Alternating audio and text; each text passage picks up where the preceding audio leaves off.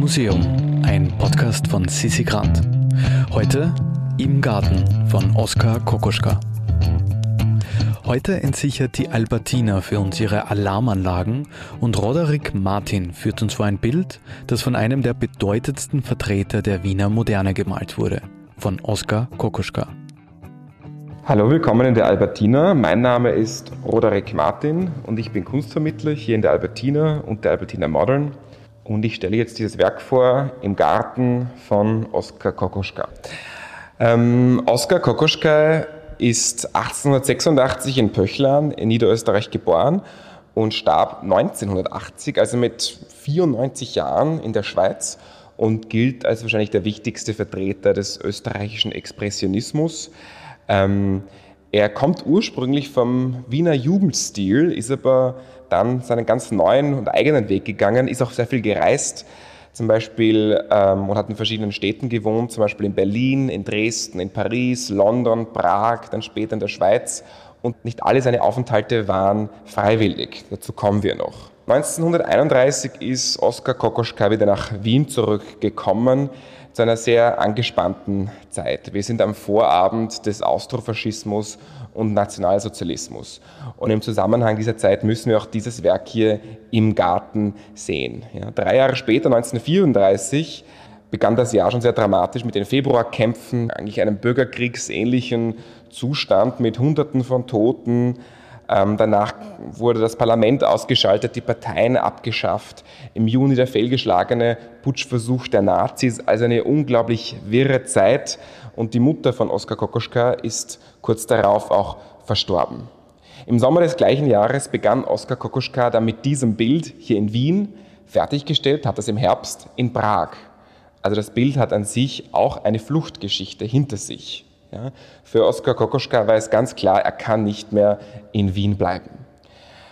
Das Bild selbst ist für mich hochinteressant, weil es so viele Sachen gleichzeitig zeigt, so viel Ruhe und gleichzeitig auch so viel Aufregung und Veränderung.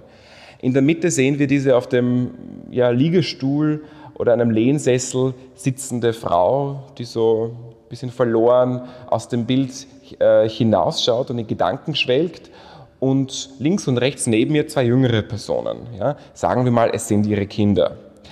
Ähm, eines der Kinder auf der linken Seite hat einen Frosch in der Hand, das andere auf der rechten Seite hält der Mutter ähm, ein Schneckenhaus oder vielleicht eine Muschel ans Ohr. Das ist die Frage, lauscht sie dem Rauschen der Muschel oder überhört sie es sogar? Im Hintergrund sieht man dann Wasser, vielleicht einen See oder einen Fluss auch Bäume eines Waldes und weitere Szenen, vielleicht sogar der gleichen Personen. Werden sie gedoppelt oder sogar dreifach dargestellt? Man sieht die Familie picknicken, sogar einen kleinen Hund, einmal die Mutter in den Wald hineinrufen. Also eigentlich eine total idyllische Szene in der Natur. Und gleichzeitig hat Oskar Kokoschka seinen typischen Malstil angewandt. Diese ganz breiten Pinselstriche, dieser, dieser pastose Farbauftrag. Er kehrt quasi die Farbe von innen nach außen raus mit groben Pinselstrichen. Er wird zum Seelenaufschneider, wie sie, wie sie ihn genannt haben. Er kratzt die Haut auf, entblößt das Fleisch. Alles ist diffus, alles ist gewalttätig. Und das im Kontrast zu dieser idyllischen Familienszene.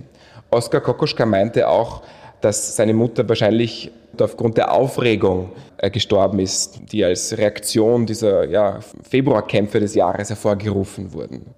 Oskar Kokoschka wurde dann später von den Nazis als entarteter Künstler eingestuft, als eigentlich entartetster aller entarteten Künstler und damit eigentlich ja, Kunstfeind Nummer eins von Adolf Hitler vielleicht auch daher zu rühren, dass ähm, die beiden, kann man fast schon sagen, Kollegen hier in Wien waren. Ja, Oskar Kokoschka hat an der Kunstgewerbeschule der heutigen Angewandten studiert. Adolf Hitler hat zweimal versucht, auf die Akademie aufgenommen zu werden, ist beides mal gescheitert. Kokoschka hat später auch gemeint, er hätte gerne auf sein Stipendium verzichtet, äh, wenn er damit einen Weltkrieg hätte verhindern können. Dem ist jetzt nichts mehr hinzuzufügen. Wer sich aber unserem Newsletter hinzufügen möchte, der kann das auf www.immuseum.at tun. Im Museum ist eine Produktion vom Produktionsbüro Sissi Grant. Musik Petra Schrenzer. Artwork Nuschka Wolf.